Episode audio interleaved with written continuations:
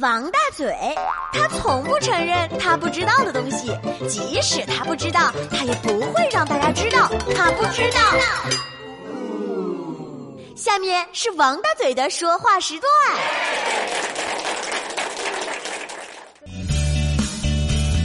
先来看看说的就是发来的笑话。老师告诉学生啊，同学们，以后写文章不要自称笔者，因为现在都没有人用笔，都用键盘在写字啊。那学生问，那应该叫什么呀？你看，用键盘写字的人就叫做贱人。啊，那学生问，那用鼠标的呢？鼠辈啊。学生再问，可现在大家都用。智能手机了，都是触屏的，那应该叫什么呀？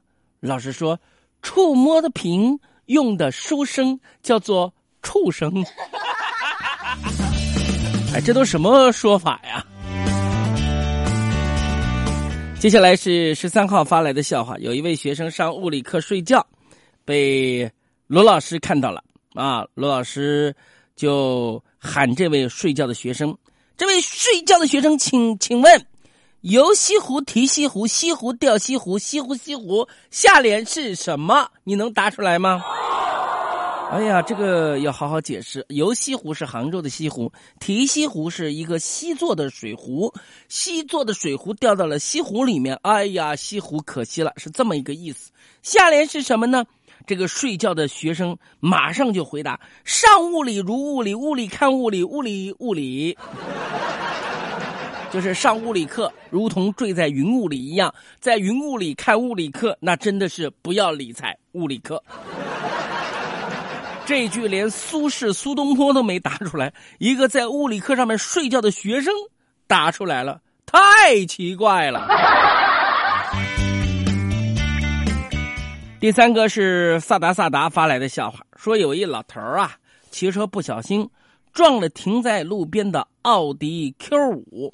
撞完以后，骑车要走，哎呀，这时候车主下来骂老头儿：“哎呀，你眼睛瞎，撞完要跑啊？你想跑啊？你怎么可能呢？你不赔我钱吗？”这时候老头转身很淡定的说：“小伙子，你要这么唠嗑，我就躺地下了啊！我躺地下了。”小伙子一看，哎呦，叔，我给您唠着玩呢，呃，您走吧，您走吧。紧接着是我们的撒娇也说话了，说我妈养了一只小狗，使得我这本来就不高的家庭地位更是一落千丈了呢。为此，我特意研究过，人的气场很重要，跟人打架气场要高人一头，别人先输三分，明白吗？于是我开始练习气场。平时我不苟言笑，看人的眼神充满了平静和蔑视，还要有杀气，杀气，杀气。最终的结果是，做梦都没有想到，昨天晚上因为我在家里面瞪了我妈一眼，被我爸一巴掌扇过来，破了我的气场。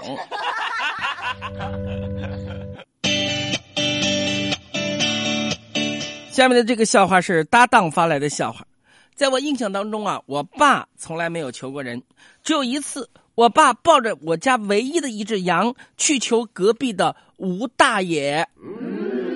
吴大爷是兽医，那天他在家里面正坐着呢，我爸爸推门就进去了。他一看我爸带去的那只羊身上有刀伤，就问：“哎，谁把你家羊捅成这个样子啊？”啊，我爸爸就说了一脑门子汗啊，喘了好半天，是我自己给捅的。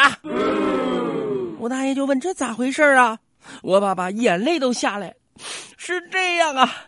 刚才路过我儿子学校，我看他金榜题名，高中状元，我心里别提多高兴了。